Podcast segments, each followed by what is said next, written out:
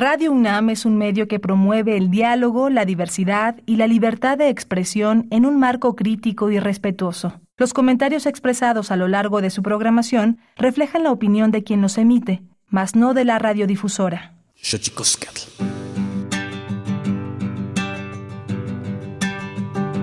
En el corazón de una mítica urbe cuestiona su vida decide hacerlo a través de la música para variar. Como no le importa sumar cicatrices, ya es causa perdida. Porque alucinó que la muerte perdona al que se echa a bailar. Ver nada más adelante y saber al instante que en su alma sin dueño tan solo hay el sueño de amar. De fiesta el valiente y pretende arrastrar hasta el alba.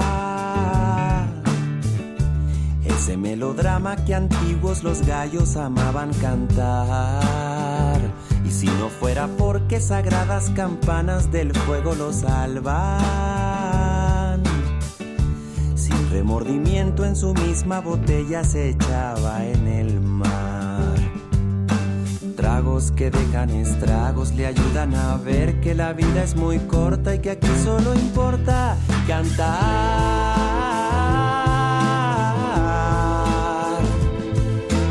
Hoy que la luna vuelve a gotear al corazón serenatas, le urge pasar por la catedral y extraer de su pecho una gata.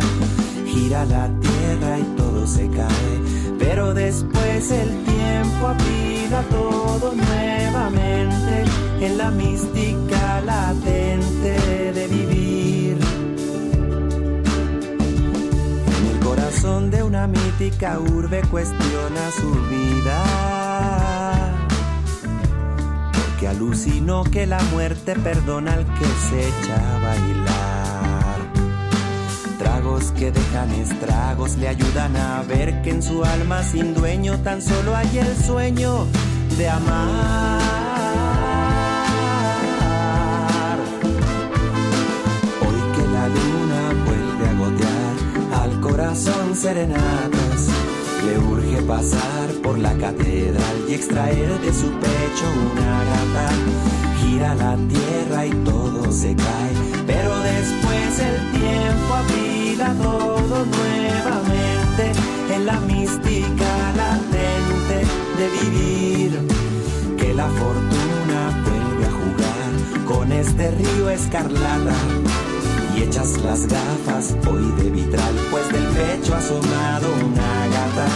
Tiempos de guerra y algo se va, pero después el viento afila todo lentamente con su música de de vivir. Hoy que la luna vuelve a gotear al corazón serenatas le urge pasar por la catedral y extraer de su pecho una gata. Gira la tierra y todo se cae, pero después el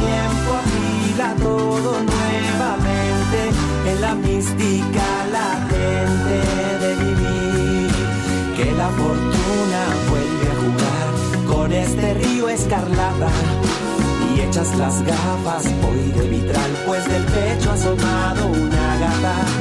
Tiempos de guerra y algo se va, pero después el viento afila todo lentamente con su música de mente de vivir. Que en el corazón de una mítica urbe ya es causa perdida.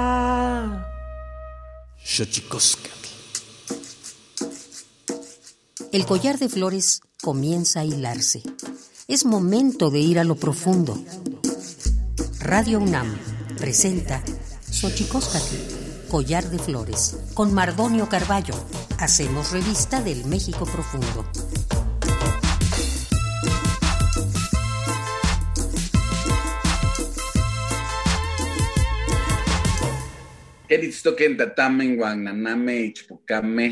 Telpocame, pilme o quichpilme, guanoche, tendechcaquimpani, huejatepostlahtoli, tlenigo, y tocan Universidad Nacional Autónoma de México, Tojuan, Tiyolpaquin, Pampanican, eh, Timitzelian, Pan, ni Tochan, ni Tocan, Xochicoscatl, Guanama, Tizanilose, ni Guanse, eh, Tuguampo, y Se, Güey, Siguat, y tocan que, que Nopatlen, Tiquisliampan, Mexcatl, Mestli, Luna, Marán, ya, ya, Techpasha, Loco, Nicampan, ni Xochicoscatl. Hola, ¿qué tal, señoras y señores, niños, niñas, jóvenes, jóvenes, eh, en fin, toda la gente que nos escucha aquí en este maravilloso invento que es la radio, la radio de la Universidad Nacional Autónoma de México. Nosotros muy felices de en esta emisión presentarles a alguien que nos visita en esta casa que tiene nombre de collar de flores, Xochicoscatl, y le decía eh, eh, que en náhuatl tu nombre sería Mestli, eh, Luna Marán, que nos,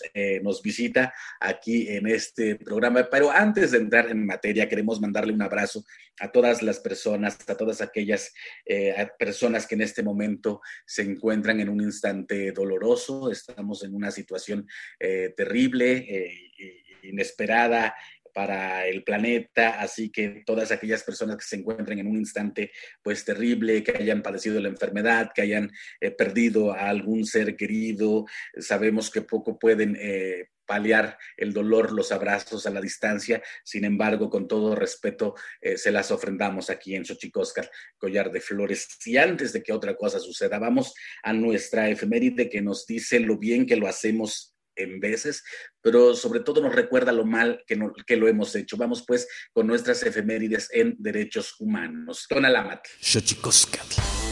Tonalámatl o la ignota efeméride.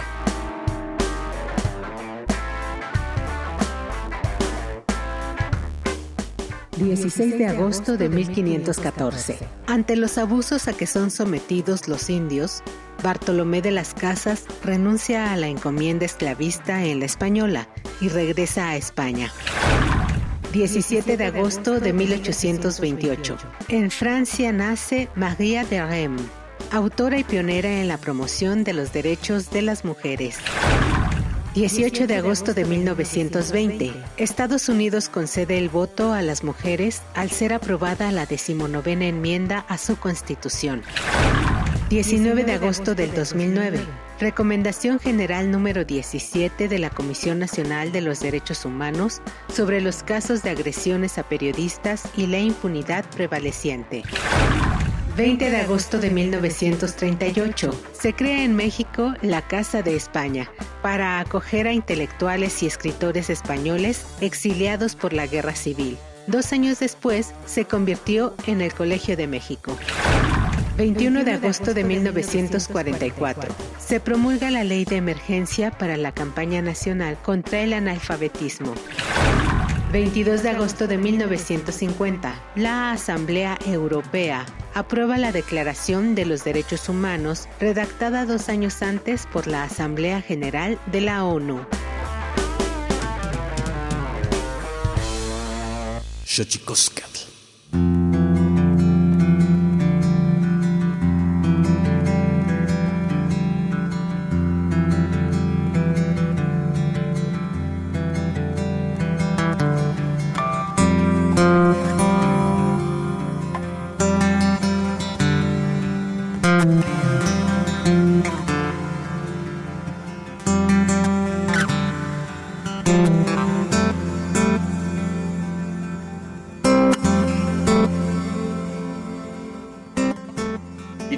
Decía, Luna Marán, Mesli Marán, originaria y ciudadana de la comunidad zapoteca Gelatao de Juárez, Oaxaca, donde ha desempeñado cuatro cargos comunitarios, trabaja desde hace más de una década en la formación no escolarizada, donde la equidad de género, la diversidad y la comunalidad son ejes transversales, cofundadora del campamento audiovisual itinerante desde el 2012 hasta el 2020, eh, Cine Tolap, Tulap, entre otros. Produce la película La Revuelta 2021, Polvo de Gallo 2021, Los Años Azules 2017, ganadora de más de 10 premios y nominada a Mejor Ópera Prima en los Arieles 2018.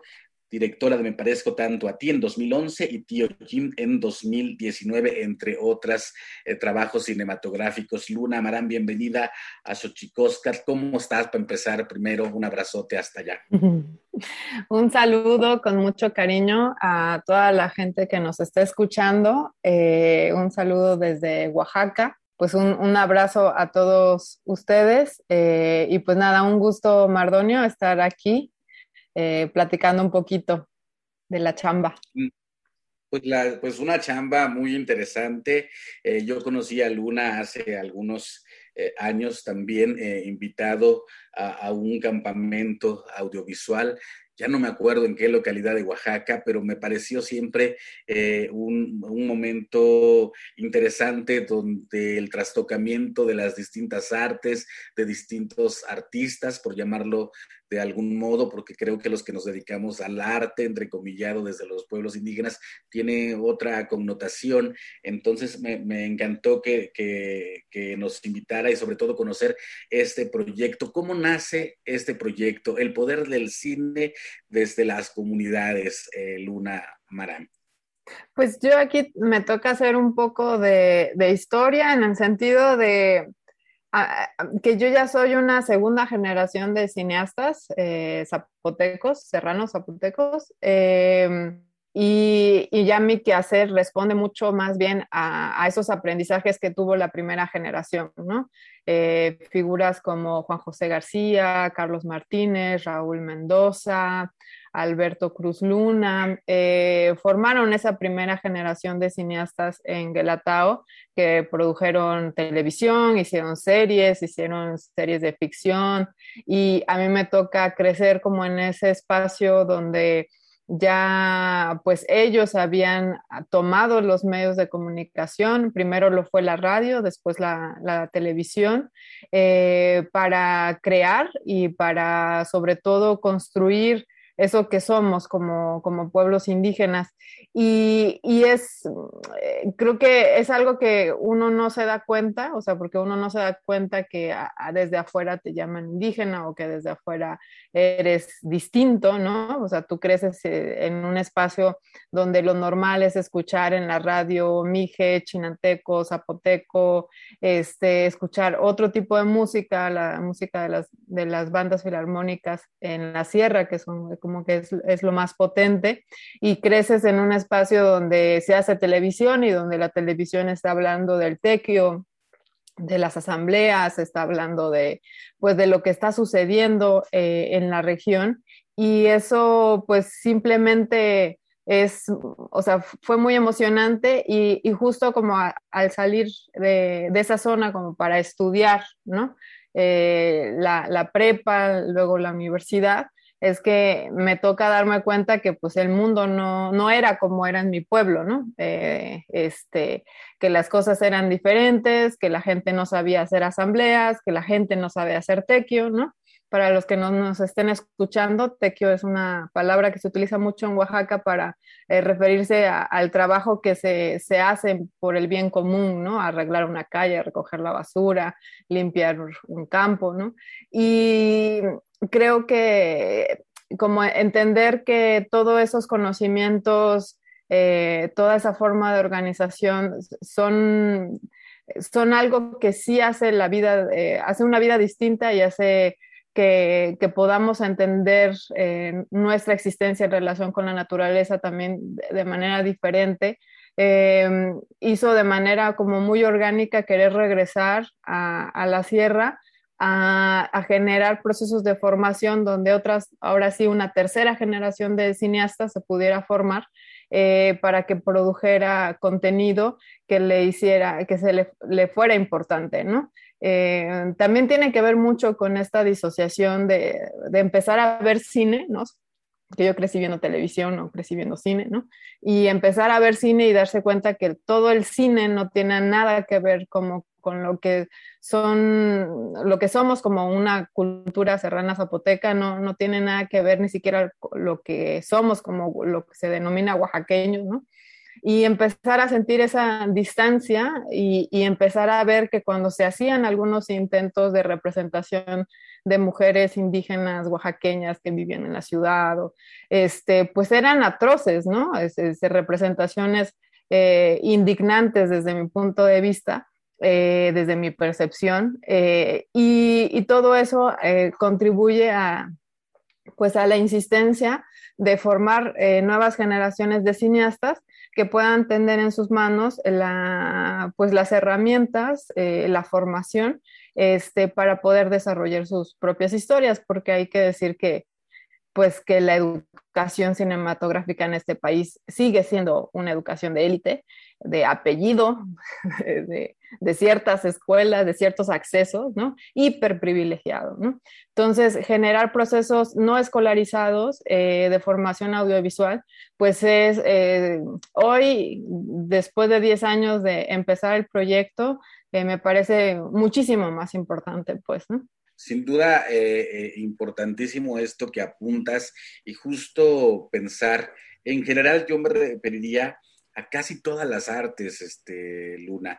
Eh, uno como integrante de pueblo indígena, una suerte de activista por muchas, eh, en muchas facetas, eh, pues más bien o escribimos o hacemos cine cuando tenemos tiempo, cuando todas las otras situaciones que están ocurriendo a tu alrededor no, no, no, no te merezcan tu atención, ¿no? Entonces es cuando uno empieza a trabajar esto de manera conjunta. y sí, pensar en esa en esa primera generación eh, de gente eh, como la que mencionas, eh, creo que es importante ver como la huella que ha ido dejando el trabajo y que creo que eso hace que necesariamente uno tenga eh, una fuente de inspiración, pero tú tienes también fuentes de inspiración muy cercanas en tu familia, ¿no? Eh, para quien nos está escuchando aquí en Xochicosca, Collar de Flores, quiero compartirles eh, que de la última película que hablaba, Tío Jim, es, un, es una película de Luna Maram, que justo acaba de pasar en estos días en el Canal 22 por ser, eh, digamos, los días concernientes a, los, a las conmemoraciones del Día Internacional de los Pueblos Indígenas del Mundo. Tío Jim, que retrata la vida de Jaime Martínez Luna, eh, padre de Luna, en general de su familia, y yo, y, un poco en esta suerte de cambiar narrativas y personajes en el cine Luna, que tan eh, profundamente descarnado puede ser trabajar con un eh, referente además icónico, pero que además pertenece a tu familia, en este caso el activista Jaime Martínez Luna o Jaime Luna como lo conocemos.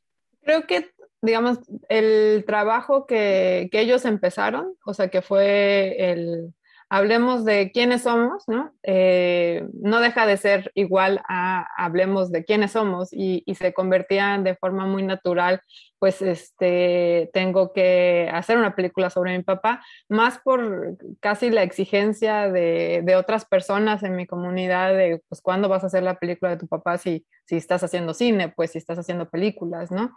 Como en ese entendimiento justo de que él como personaje público lo local, regional, eh, era importante contar su historia. Y creo que eh, en ese sentido, muchas otras personas podrían acercarse y hacer una película sobre mi papá y bienvenidos sean, eh, pero la, la, diferencia era justo la posibilidad que yo tenía de cercanía de, de él y qué era entonces lo que sí podía yo contar de él que, otros no iban a poder contar y en ese sentido como aprovechar esa oportunidad.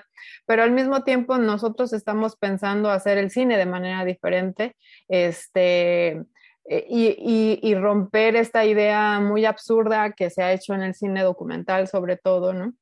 de que los que están frente a la pantalla no opinan sobre la creación de la película, ¿no? Entonces, cuando decidimos hacer la película fue una decisión colectiva de la familia, ¿no? Se puso en la mesa, eh, ¿queremos o no queremos contar esta historia? Bueno, sí, sí la queremos contar. ¿Qué vamos a contar, no? Eh, y de manera colectiva, ¿qué es lo que queremos contar? ¿Dónde empezamos la película? ¿no?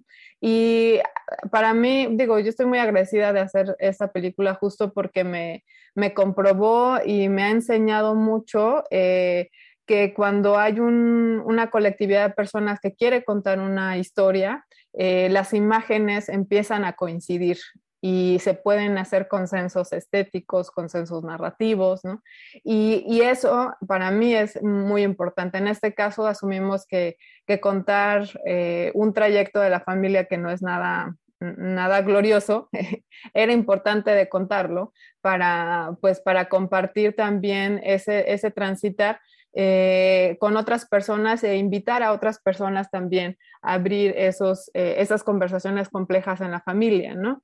Eh, esto que se puede denominar como los padres ausentes, el alcoholismo, y cómo eso se, digamos, implicaba pues un ejercicio muy complejo de escucha, en donde cada, un, cada integrante de la familia tenía su versión, pues porque al final, aunque vivamos la misma historia, todos la hemos vivido de manera diferente y poder dar espacio a que cada integrante de la familia contara su versión de la misma historia, ¿no? Y eso pues generó una pieza documental eh, de múltiples puntos de vista con, con distintos aristas y emociones, complejo, y que creo que eso ha sido, digamos, lo que permite que, que el público se sienta identificado, porque entonces pues más que un personaje mítico eh, como perfecto, por decirlo así, pues este Jaime Martínez Luna pues es un ser humano como cualquiera que comete muchos errores, tiene muchos claroscuros, ha tenido zonas muy oscuras de su vida y, al mismo tiempo pues es todo lo que es él, ¿no? En torno a su trayectoria como activista, como líder y como pensador. Eh, el cine puede llegar a ser o es una herramienta importante para la reivindicación y lucha de los pueblos. ¿Cómo lo ves tú? Es, es en el sentido de que lo es cualquier expresión artística, cualquier medio de comunicación. Em, no, creo que em, eh, a mí me impresiona mucho, ¿no? 2021, que, que alguien se, se, digamos, como que pueda poner en duda que cualquier cultura que digamos, la, comunicación y la creación artística son, son algo ineludible a cualquier sociedad, pues, ¿no? Y todas las sociedades están haciendo construcciones artísticas todo el tiempo, ¿no? Todo el tiempo. Eh, el asunto del cine y de los medios de comunicación eh, se colocan como un asunto de accesibilidad porque desafortunadamente, a diferencia de otras artes como el teatro la poesía, ¿no? Eh, el cine y la radio y la televisión necesitan máquinas, ¿no? máquinas, tecnología y aparatos que no necesariamente son fáciles de acceder porque cuestan mucho dinero, eh, más en un, país como México. ¿no? Eh, entonces, eh, la responsabilidad del Estado de, generar los procesos de accesibilidad a estas herramientas es, es una responsabilidad, ¿no? Porque la necesidad de comunicarnos, de construir nuestra representación, de hacer nuestras historias existe porque existe, porque somos seres humanos y porque somos sociedades que estamos construyendo todo el tiempo eh, e, este continuo de, narrarnos, ¿no? Y en ese ejercicio de narrarnos, construirnos eh, en, esas formas distintas de, entendernos. Y creo que ahí es donde hay que hay que decirlo, ¿no? Hay, una responsabilidad del Estado que está totalmente abandonada, eh, que los, eh, digamos, que los esfuerzos que iniciaron en los ochentas con eso que se llamó transferencia de medios, son esfuerzos eh, importantes, pero que en la dimensión a la cantidad de población que somos, son ridículamente pequeños, ¿no? y, que los fondos y que los apoyos que hoy en existen son totalmente necesarios, pero siguen siendo demasiado pequeños, ¿no? Demasiado pequeños para la cantidad de productores audiovisuales que hay en todo el país, ¿no? Entonces, eh, y que podrían ser muchísimo más justamente si se generaran esos procesos de, accesibilidad. Y creo que ahí, eh, digamos, eh, la, pues digamos, la estructura de tanto de la Secretaría de Cultura como del IMCINE, como de la televisión, o sea, eh, toda esta parte de televisión y radio, toda la parte de educación, tendrían que eh, asumir esa responsabilidad, porque además es una, eh, una deuda histórica, ¿no? Por, por, todo lo que ha, sucedido. y creo que es, es, evidente, digamos, el continuo que sucede como con las herramientas de comunicación en los pueblos, en donde llegó, digamos, un disco en algún momento, pues eh, los discos empezaron, empezaron a usarse y llegó la radio y se empezó a usar, llegó la televisión, se, empezó a usar, ¿no? Eh, esta idea añeja de pensar que los pueblos indígenas eh, no coexisten con la tecnología, pues es simplemente una visión muy caduca que, nos sigue viendo como simios, ¿no? E, e, esta, esta imagen que nos puede simplificar y, pues es complejo, ¿no? Pero definitivamente hay una responsabilidad de generar esa accesibilidad para que nosotros, bajo nuestra propia eh, decisión y formas de pensar, hagamos las historias que creemos que son importantes hacer. Y sin duda, eh, los espacios eh, que si bien, eh, como dices Luna, Maram, eh, yo ahorita, esto vamos a ir a un corte ahorita, pero sí quisiera preguntarte si has visto un cambio eh, en los años que llevas, que son bastantitos ya, dedicada al cine o a los medios audiovisuales, ¿no? Si has visto algún tipo de cambio, pese, pese a lo reducido que sean sí, y, sí o no, lo vemos después de este corte que vamos con eh, los idiomas tienen sus secretos, Tlachtolcuepa. El Instituto Nacional de Lenguas Indígenas presenta Tlachtolcuepa o la palabra de la semana.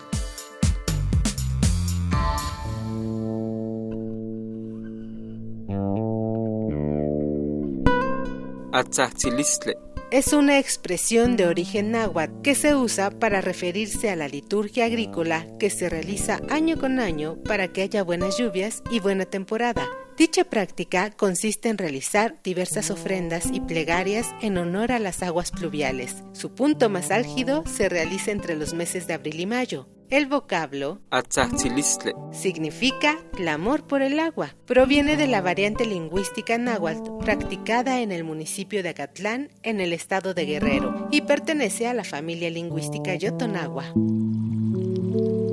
De acuerdo con el Catálogo de Lenguas Indígenas Nacionales, publicado en 2008, la lengua náhuatl se habla en 16 entidades: Guerrero, Colima, Durango, Jalisco, Estado de México, Michoacán, Morelos, Nayarit, Oaxaca, en Puebla, Tabasco, Tlaxcala, Veracruz, San Luis Potosí, Hidalgo y Ciudad de México.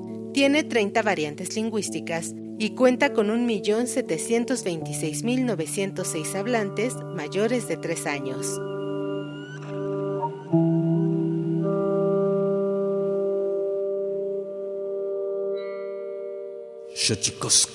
Pluriversos PUIC, un mundo culturalmente diverso. Espacio en colaboración con el Programa Universitario de Estudios de la Diversidad Cultural y la Interculturalidad. Una forma de poder difundir, compartir con diversas poblaciones nuestra palabra, nuestro sentir, nuestro pensar, nuestra filosofía, nuestra ciencia. Adriana López es una poeta consolidada en el mundo de la literatura indígena de México. Hablante del maya celtal, es originaria de la comunidad Chalam del Carmen en el municipio de Ocosingo, Chiapas, lugar que la vio crecer y en donde aprendió la lengua directamente de sus abuelos. Además de ser parte del mundo de las letras en lenguas indígenas, es antropóloga y trabaja como maestra de la Universidad Intercultural de Chiapas. También ha sido becaria del programa Jóvenes Creadores del Fondo Nacional para la Cultura y las Artes. ¿Qué marcó a Adriana López para comenzar a escribir poesía en su lengua materna? Así lo cuenta. Pues prácticamente el dar a conocer la riqueza de mi cultura. Realmente la escritura pues llegó a mis manos, lo podría decir así, eh, desde que yo estaba en la secundaria. ¿Por qué? En las comunidades es difícil llegar a nuestras manos un libro Y bueno, al estar revisando los textos, pues me encuentro con el poema de Sor Juana Inés de la Cruz, el poema de Hombres Necios. Me gustó sobre todo las rimas. Dije, bueno, esto se podrá hacer desde mi lengua. Y sí, en efecto, empecé a escribir. Yo empecé a escribir en español, pero posteriormente fui en la búsqueda de los libros escritos en, la lengua celtal no sabía si existía una gramática. Eh, sí me llevó muchos años, no tuve ningún maestro en el proceso, lo hice yo sola. Empecé a leer desde mi lengua. Celali fue una de las grandes instituciones que me forma en el ámbito de la literatura ya de manera formal. En el haber literario de la poeta celtal Adriana López se encuentran obras como Palabras tejidas, La luna ardiente e Hilos, que forma parte de la colección La Ceibita de la revista Tierra Adentro. De igual forma, tradujo a la lengua maya celtal el poemario de Rosario Castellanos El rescate del mundo, entre otras colaboraciones.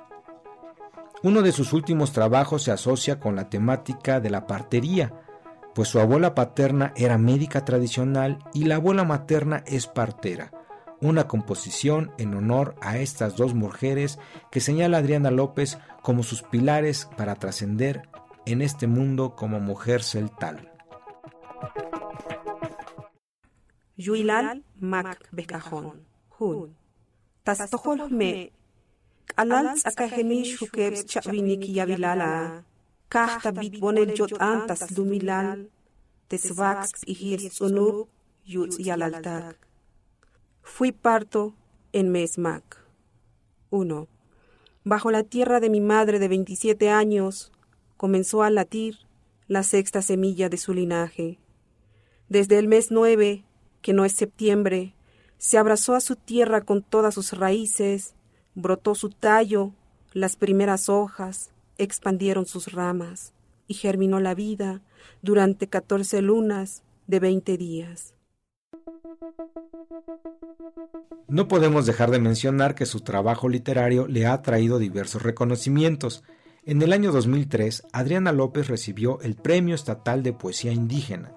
En el 2014, fue parte del sexto Festival de Poesía Las Lenguas de América Carlos Montemayor que organiza la UNAM. Y en el 2015 obtuvo el reconocimiento por su trayectoria como escritora y poeta en lenguas maternas, que otorga el Ayuntamiento Constitucional de Ocosingo, Chiapas. Suerte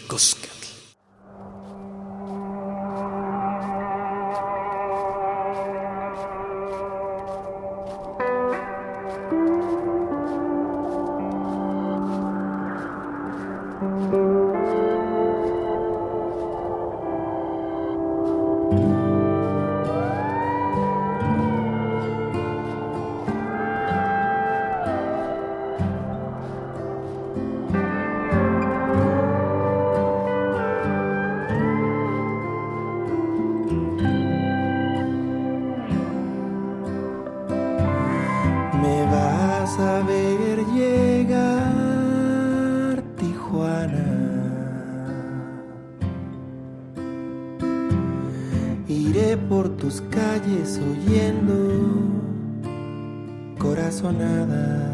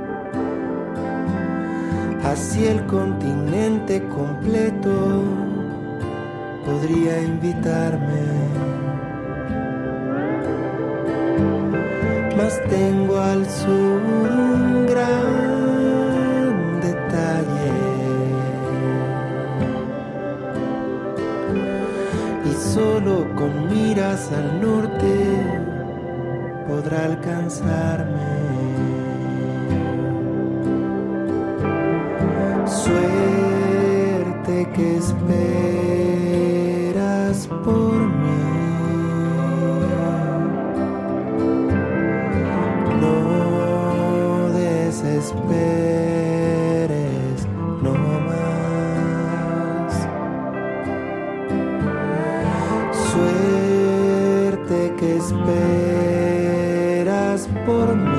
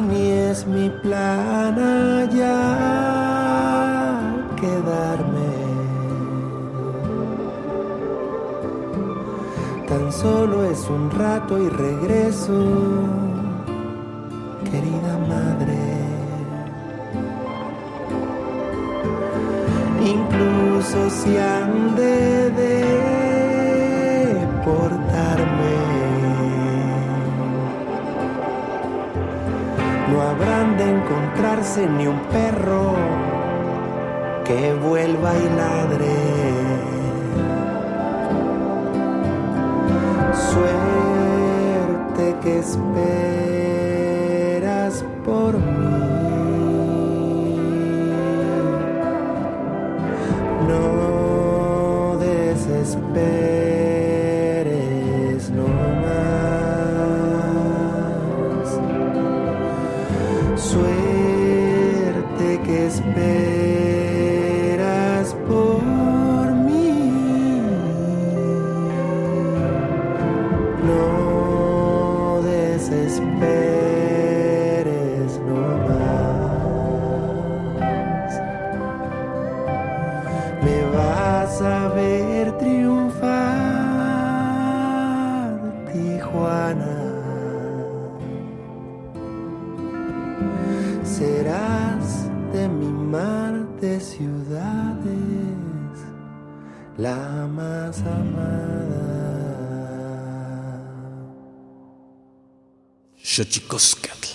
Y seguimos aquí con Luna Maran para seguir platicando.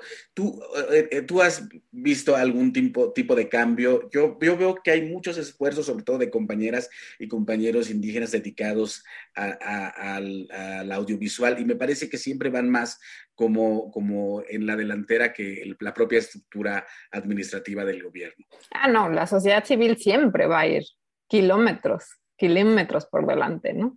Este yo creo que lo que ha, han pasado muchas cosas. Por un lado, eh, digamos, los medios se han transformado totalmente. O sea, cuando, cuando yo empecé a estudiar esto, o sea, eran muy poquitas personas las que accedían a tener una cámara, ¿no? Este, hoy en día, todas, todos eh, los que tengan la posibilidad de comprarse un teléfono inteligente van a tener integrada una cámara con micrófono, eh, con posibilidad de capturar imagen y reproducirla. Eh, y es una cantidad abrumadora de personas que tienen hoy en día una, esa posibilidad, ¿no? Y eso es, es o sea, yo cuando estoy ahora, o sea, justamente lo he visto, ¿no? O sea, hace 15, 18 años, 20 eh, años era yo sola o una otra persona que traía una cámara de fotos, ¿no? Y de 10 años para acá, cada vez hay una cantidad de manos con celulares grabando las mismas circunstancias que yo también estoy grabando y es este y no puedes saber qué hay en ese universo, o sea, porque es inconmensurable lo que realmente se está produciendo, ¿no? Creo que lo que pasa es que digamos, todo eso está sucediendo. Hay miles de producciones audiovisuales desde pueblos indígenas que no estamos conociendo porque no están entrando a las estructuras, digamos, oficiales de lo que implica el cine, con, ese, con ese entrecomillado, ¿no? con esa idea de lo magnánime, ¿no? de, lo que implica el, el, cine, pero de que se están hoy en día eh, eh, capturando, eh, construyendo otras narrativas audiovisuales eh, es por miles, eh, pero no, no, suceden, digamos, con la, digamos, en, este espacio en donde se le da el prestigio, ¿no? Porque al final eh, estos espacios, la academia de cine y todas estas cosas, son espacios que generan esta idea de prestigio que igual tiene, digamos que lo podemos relativizar y lo podemos cuestionar, pero no deja de ser, eh, digamos, los espacios que tienen acceso a poderse proyectar tu película después en la televisión o poder tener ese acceso a la difusión y a la promoción de tu trabajo. O sea, yo creo que se están haciendo muchísimas cosas, pero lo que hace falta es que estos, estas nuevas generaciones de cineastas tenga la posibilidad de que su trabajo sea promovido eh, a nivel nacional y a nivel internacional en equidad con las otras cinematografías del país. Para, para, eh, que, para que esto pudiese suceder, Luna, eh, ¿cómo, ¿cómo hacer que esta voz pueda tener los espacios de difusión más allá del prestigio, pero que pudiese tener un impacto o necesariamente tenemos que pasar por esa argumentación narrativa donde estos medios son los que te permiten potenciar la voz. ¿Cómo, hacer eso? Que me parece justo ahí donde está, se, convierte en un asunto de derechos. Sí, es totalmente de derechos y también hay que decirlo, en este país el 60% de la producción cinematográfica la produce, se produce a partir de financiamiento público. Entonces, ese 60% de, de producción cinematográfica del país, un porcentaje alto, hoy en día deberíamos eh, estarlo teniendo desde pueblos eh, indígenas, eh, porque es un asunto de una responsabilidad y una deuda histórica. Entonces, garantizar que esos fondos públicos haya un porcentaje, sí, por cuota, porque pues ni modos, o sea, hay una diferencia social que recuperar muy grande, una deuda histórica muy larga. Afirmativas, ¿no? Sí, acciones afirmativas que hagan que de ese 60% de películas, eh, pues al menos el 20% sean producidas por, eh, por cineastas indígenas, porque sí los hay, hay, hay cientos de cineastas indígenas, ¿no? Lo que necesitamos es que esos financiamientos públicos estén en acceso a todos esos realizadores y realizadoras. Y por el otro lado, que todos los mecanismos de promoción del Estado del cine mexicano dediquen esfuerzos claros, como lo que ha hecho, se ha hecho ayer, ¿no? Del Día Internacional de los Pueblos Indígenas, pero que no sea un día, ¿no?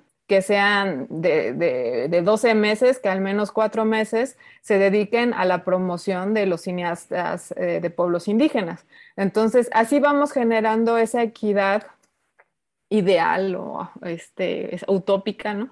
A la que estaríamos tratando de, llegar, ¿no? Eh, equidad en los procesos de formación. Las escuelas de cine que son públicas eh, tendrían que eh, comprometerse a que todas sus generaciones, todas sus generaciones, tuvieran un porcentaje del 30% de gente de pueblos indígenas, ¿no? Por no decir que además debería haber un 70% de prietos también en las escuelas de cine, ¿no? O sea, hay, hay mucho que trabajar, ¿no? Este, y no, y no tiene que ver, o sea, no está en contra de los que sí han tenido el privilegio, sino en un entendimiento de que nosotros tenemos muchas historias que contar y que ellos, digamos que si ellos piden dinero al Estado, nosotros también tenemos el mismo derecho de pedir dinero al Estado para contar nuestras historias y que si necesitamos procesos de profesionalización, esos procesos de profesionalización tienen que tener esos espacios garantizados para personas como nosotros. Eh, y, en fin. Sí, en fin, yo quisiera, este, ya estamos casi por terminar, Luna, yo quisiera preguntarte, se integra a la plática eh, el David Aguilar, cantante, que también, bueno, algo tendrá que decir, viene de Culiacán, Sinaloa. ¿Cómo estás, mi querido eh, David? Te mandamos un abrazo primero. Hola, Mardonio. Hola. Hola. todos los participantes.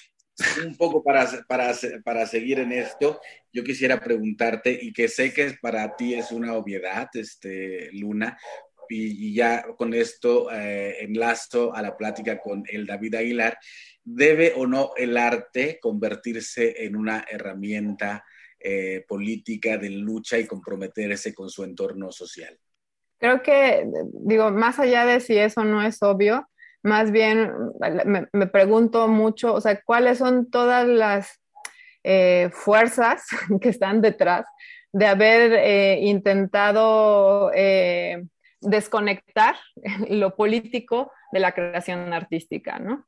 ¿Qué es lo que hace que, que, pensemos las nuevas generaciones de, artistas que, que, podemos hacer sin ser políticos, ¿no?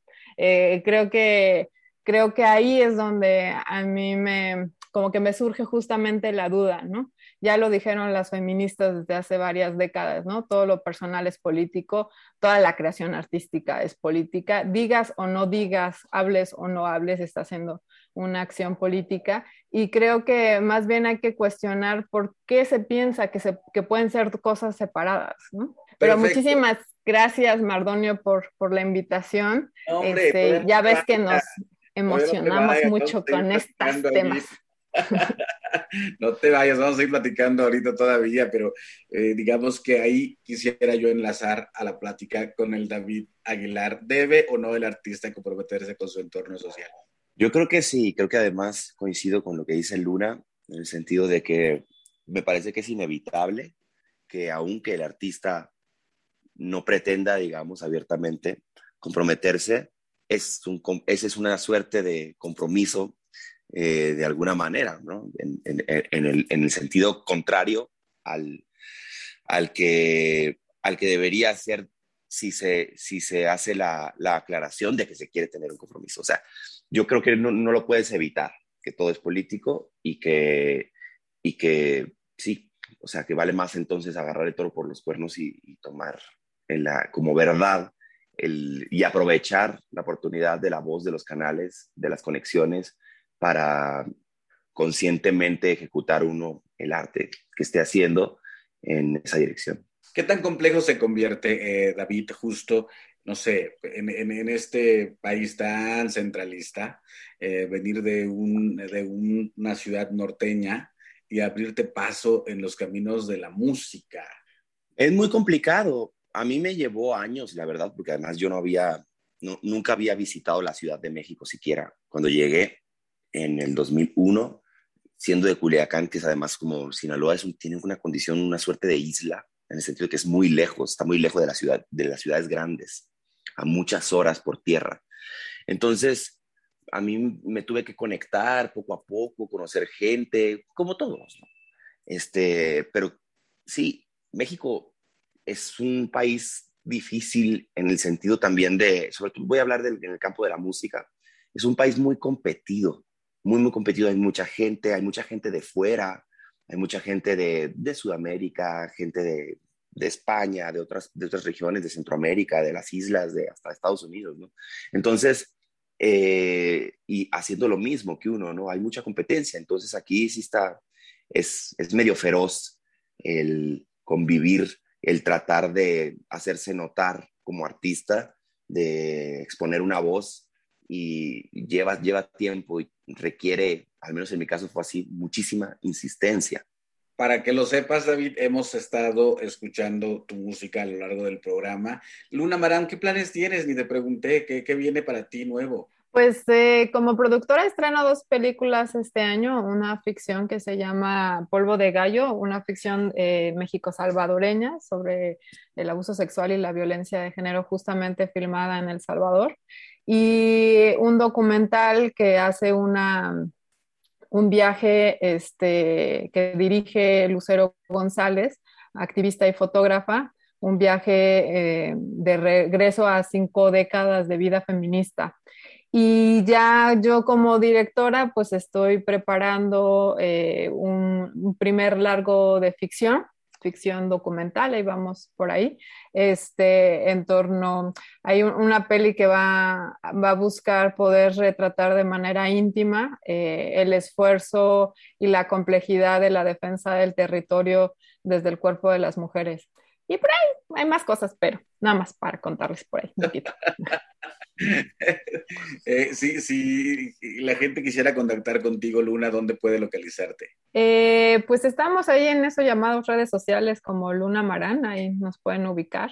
Este, y pues estamos viviendo en Guelatao, si algún día Guelatao abre sus puertas después de la pandemia, ahí también vamos a estar. ¿Ya, ya se conocían eh, el David Aguilar y Luna? No. No, no, no habíamos no, tenido el gusto, David. No, pero qué gusto, bueno, qué gusto es, saber de ti. David carga con su guitarra. O sea, sí. para, para, los campos, eh, para, los, para, para, las comunidades y es, los campamentos audiovisuales que haces, Luna, eh, el David Aguilar podría ser una gran opción porque viaja solo con guitarra. Eso Cuando es, quieras. sí, me encantaría. Con este, soy, muy, con este... soy muy genial, práctico genial. naturalmente. Me... o sea, sí, guitarra y voz, y a veces sin guitarra incluso. Y eso es un poco la idea de, estos, de este espacio, que justo para eh, la gente que ya lo hemos platicado mucho en este espacio, pero cuando le otra vez hay que recordarlo, que ahora con la pandemia podemos tener a gente que está conectada de un lado y otro y empezar a conectar eh, gente que está en un lugar y otro para hacer cosas eh, importantes juntos o, o, divertimentos, que creo que también de eso va la vida. Eh, ahora sí, Luna Marán, te mando un abrazote, felicidades por tu trabajo, a, a tío Jim le está yendo espectacular y nada, pues gracias por habernos acompañado en este programa programa. Muchas gracias por la invitación, Mardonio. Un gustazo, David, y un, un saludo gusto, a todo el Luna. equipo del programa. Y pues nada, eh, que tengan lindo día a toda la audiencia. Muchísimas gracias. David, ¿qué sigue para ti, compañero? Ya te agarramos en la parte final del programa. Pero gracias, muchas gracias. Un placer estar contigo aquí en tu programa. Mm, para mí, lo que sigue es que estoy trabajando en, en bueno, en la, en la, publicación de un álbum nuevo, un álbum de canciones inéditas hecho a guitarra y voz.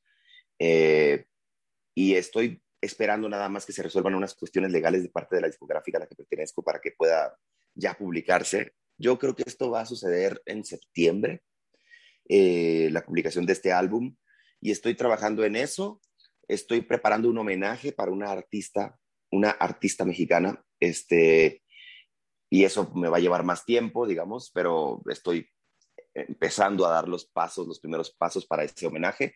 Estoy armando un disco de mi papá, que también es compositor, y ahora que tiene 70 años, me pareció el momento ideal para, para grabarlo de una buena vez. Mira, qué locura, te interrumpo tantito, David, porque sí. justo la, la película de, eh, de, Luna de la que hablamos hoy, Tío Jim, tiene que ver con su papá. Mira cómo, cómo uno va, va encontrando eh, ciertas inspiraciones y, y, momentos específicos, ¿no? Claro, Hijos de troveros. Ay, Dios. Ah, sí. Oye, Luna, no, qué, qué interesante. Me encantaría pues, saber más. Ahí, ahí me pongo en contacto. Ahí te mandamos la peli ahorita, no te Sí, gracias. Tu papá, David. Mi padre es compositor, nunca se dedicó, nunca trabajó, bueno, sí, pero quiero decir, él, tuvo algunos proyectos, bandas de rock y como tocó en diversos proyectos con su hermano, en, fiest en fiestas, proyectos de grupos versátiles y todo esto, como un lado alternativo a, a, a, lo que siempre trabajó. Pero él es compositor nato, mi papá es músico desde niño, toca el acordeón desde los seis años y es un súper músico. Eh, y tiene composiciones, particularmente algunos boleros, baladas del estilo del pop de los 70, tipo balada italiana y eso así. Y entonces a él le gusta mucho, pero nunca ha grabado formalmente, todo está como en cassettes, eh, de una manera muy informal y yo necesito hacer el disco.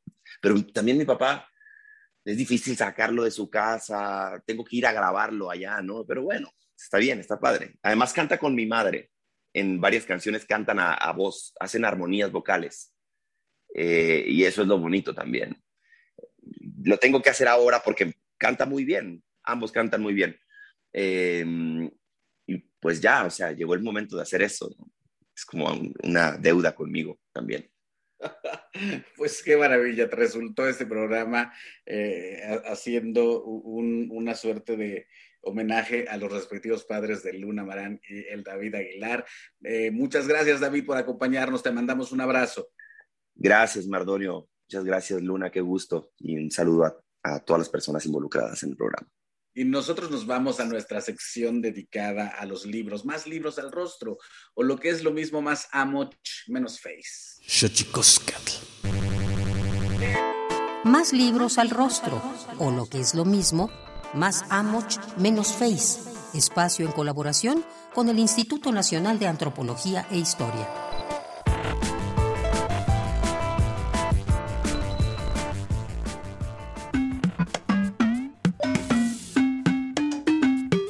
La música de una tierra invariablemente exhibe las huellas de su historia, señala Thomas Stanford, autor de Música Mayense, dos monografías, La música de Tabasco y Música Maya de Quintana Roo. Investigación que amplía los horizontes de nuestra comprensión de la música maya, apoyada en la historia, el trabajo de campo, las grabaciones y la transcripción musical. Se trata de dos obras de corte histórico y etnomusicológico integradas en un solo volumen, que corresponden a periodos diferentes de investigación en los cuales Thomas Stanford se hizo acompañar por sus alumnos. El primer periodo fue realizado en Tabasco entre 1985 y 1988 el segundo entre 1990 y 1995 en el estado de Quintana Roo, aunque la obra en general conjuga la experiencia del autor en varios recorridos en el área maya y entre pueblos de lengua mayense desde finales de la década de 1950.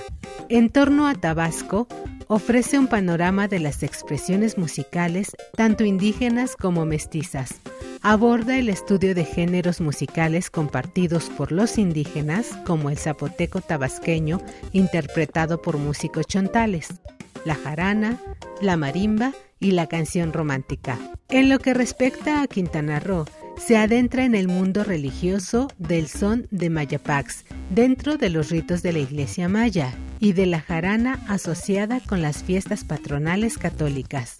Te invitamos a leer Música Mayense, dos monografías, La música de Tabasco y Música Maya de Quintana Roo, investigación de Thomas Stanford. Encuéntralo en formato impreso en la página difusión.ina.gov.mx.